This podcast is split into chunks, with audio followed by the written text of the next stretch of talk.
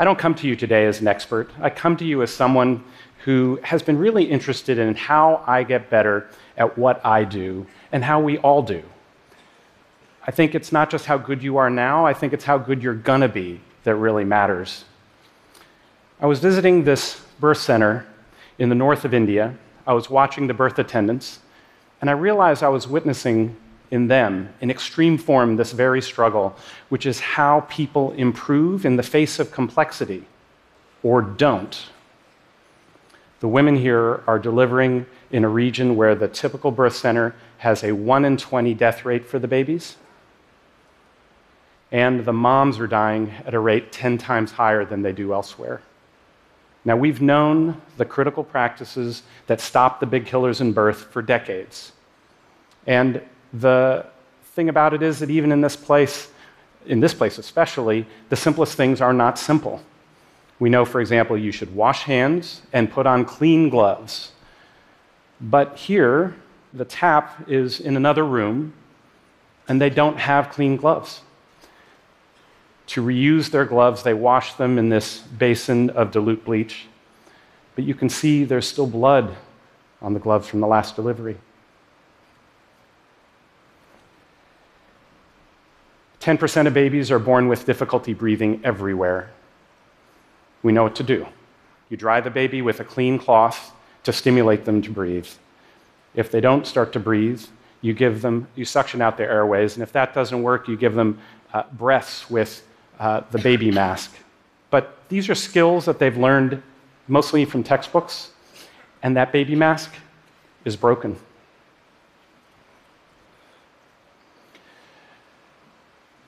In this one disturbing image for me is, is a picture that brings home just how dire the situation is. This is a baby 10 minutes after birth, and he's alive, but only just. No clean cloth, has not been dried, not warming skin to skin, an unsterile clamp across the cord. He's a, an infection waiting to happen, and he's losing his temperature by the minute.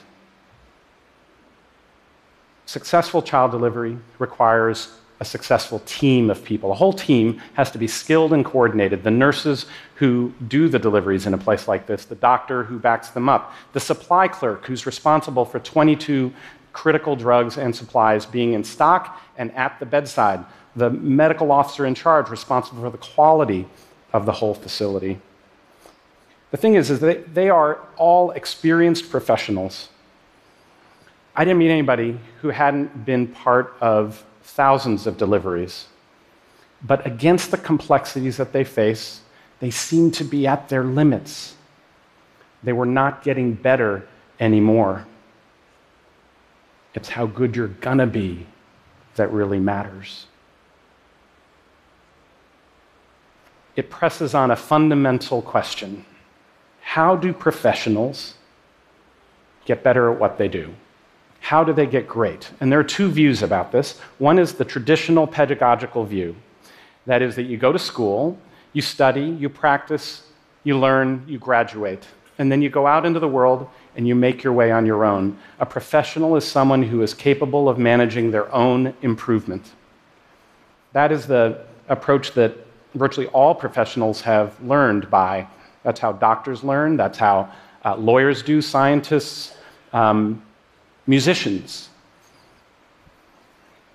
And the thing is, it works.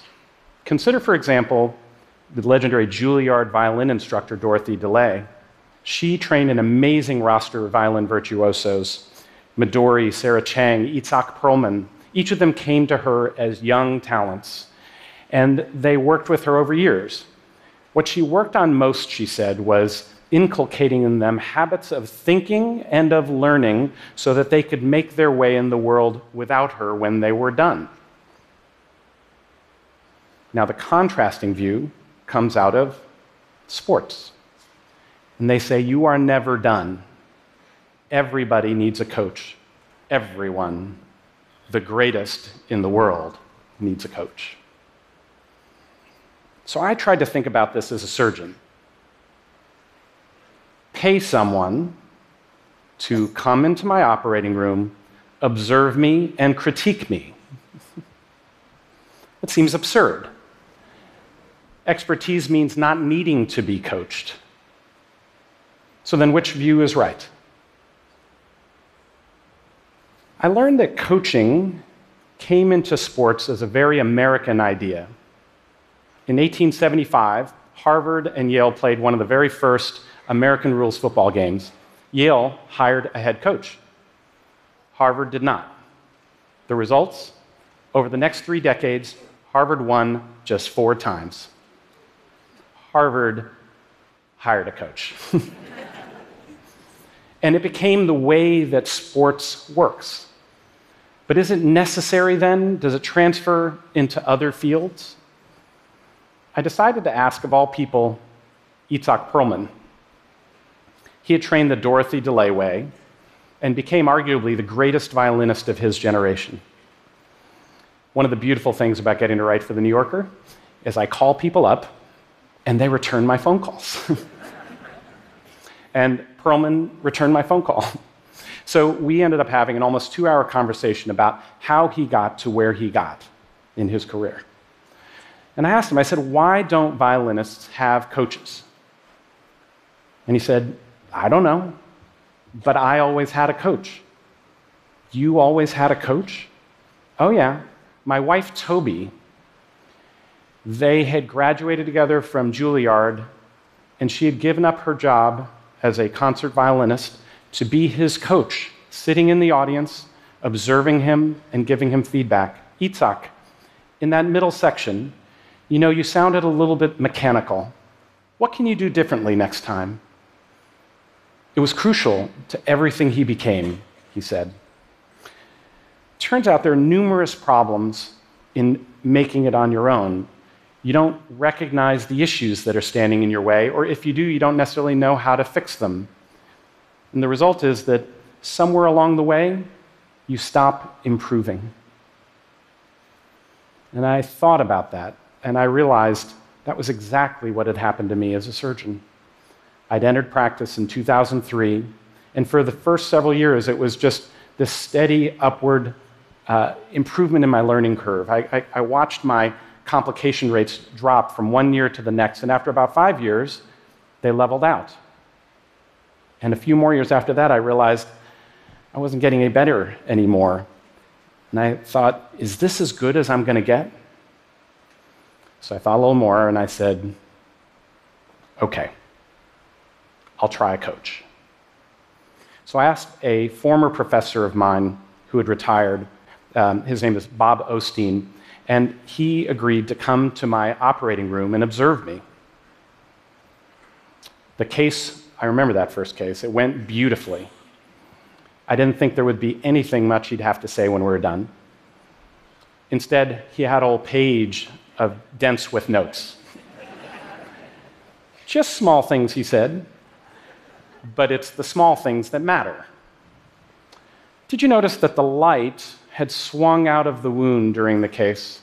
We spent about half an hour just operating off the light from reflected surfaces. Another thing I noticed you said, your elbow goes up in the air every once in a while. That means you're not in full control. A surgeon's elbows should be down at their sides, resting comfortably. So that means if you feel your elbow going in the air, you should get a different instrument or just move your feet. It was a whole nother level of awareness. And I had to think, you know, there was something fundamentally profound about this. He was describing what great coaches do. And what they do is they are your external eyes and ears, providing a more accurate picture of your reality. They're recognizing the fundamentals. They're breaking your actions down and then helping you build them back up again. After two months of coaching, I felt myself getting better again. And after a year, I saw my complications drop down even further. It was painful. I didn't like being observed. and at times I didn't want to have to work on things. I also felt there were periods where I would get worse before I got better. But it made me realize that the coaches were onto something profoundly important. In my other work, I lead a health systems innovation center called Ariadne Labs, where we work on problems in the delivery of healthcare, including global childbirth. As part of it, we had worked with the World Health Organization to devise a safe childbirth checklist. It lays out the fundamentals, it breaks down the fundamentals, the critical actions that a team needs to go through when a woman comes in in labor, when she's ready to push, when the baby is out, and then when the mom and baby are ready to go home. And we knew that just handing out a checklist wasn't going to change very much. And even just teaching it in the classroom wasn't necessarily going to be enough to get people to make the changes that you needed to bring it alive. And I thought on my experience and, and, and said, what if we tried coaching? What if we tried coaching at a massive scale? We found some incredible partners, including the government of India, and we ran a trial there in 120 birth centers in Uttar Pradesh, in India's largest state. Half of the centers got, um, half the centers basically we just observed, but the other half got visits from coaches.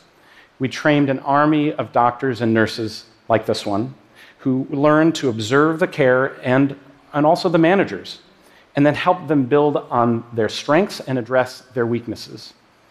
One of the skills, for example, they had to work on with people turned out to be fundamentally important was communication.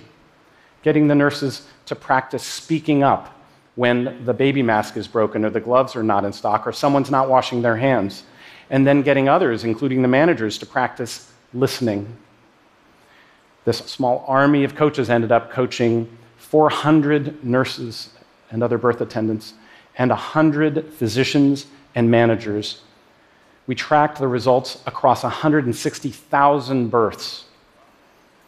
The results in the control group, you had, and these are the ones who did not get coaching, they delivered on only one third of 18 basic practices that we were measuring. And most important was over the course of the years of the study, we saw no improvement over time.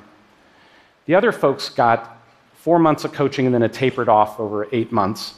And we saw them increase to greater than two thirds of the practices being delivered. It worked. We could see the improvement in quality. And you could see it happen across a whole range of centers. It suggested that coaching could be a whole line of way that we bring value to what we do. That this, you can imagine the whole kind of job category that could reach out in the world and that millions of people could fulfill. We were clearly at the beginning of it, though, because there was still a distance to go. You have to put all of the checklists together to achieve the, the, substantial reductions in mortality. But we began seeing the first places that were getting there, and this center was one of them, because coaching helped them learn to execute on the fundamentals. And you could see it here.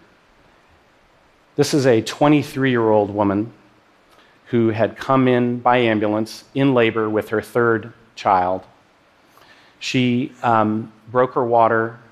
Her water broke in the, uh, in the triage area, so they brought her directly to the labor and delivery room, and then they ran through their checks. I put the timestamp on here so you could see how quickly all of this happens and how much more complicated that makes things. Within four minutes, they had taken the blood pressure, measured her pulse, and also measured the heart rate of the baby. That meant that the blood pressure cuff and the fetal Doppler monitor, they were all there, and the nurse how to, knew how to use it. The team was skilled and coordinated. The mom was doing great. The baby's heart was 143, which is normal. Eight minutes later, the intensity of the contra- contractions picked up. So she, the nurse washed her hands, put on clean gloves, examined her, and found that the, her cervix was fully dilated. The baby was ready to come. She then went straight over to do her next set of checks. All of the equipment, she worked her way through and made sure she had everything she needed at the bedside. The baby mask was there, the sterile towel, the sterile equipment that you needed. And then three minutes later, one push, and that baby was out. I was watching this delivery, and suddenly I realized that the mood in that room had changed. The nurse was looking at the community health worker who'd come in with the woman because that baby did not seem to be alive. She was blue, and floppy and not breathing. She would be one of that 1 in 20. But the nurse kept going with her checkpoints. She dried that baby with a clean towel. And after a minute, when that didn't stimulate that baby, she ran to get the uh, baby mask, and the other one went to get the suction. She didn't have a mechanical suction because you couldn't count on electricity, so she used a mouth suction. And within 20 seconds, she was clearing out that, that little girl's airways. And she got back a green, thick liquid, and within a minute of being able to do that and suctioning out over and over, that baby started to breathe.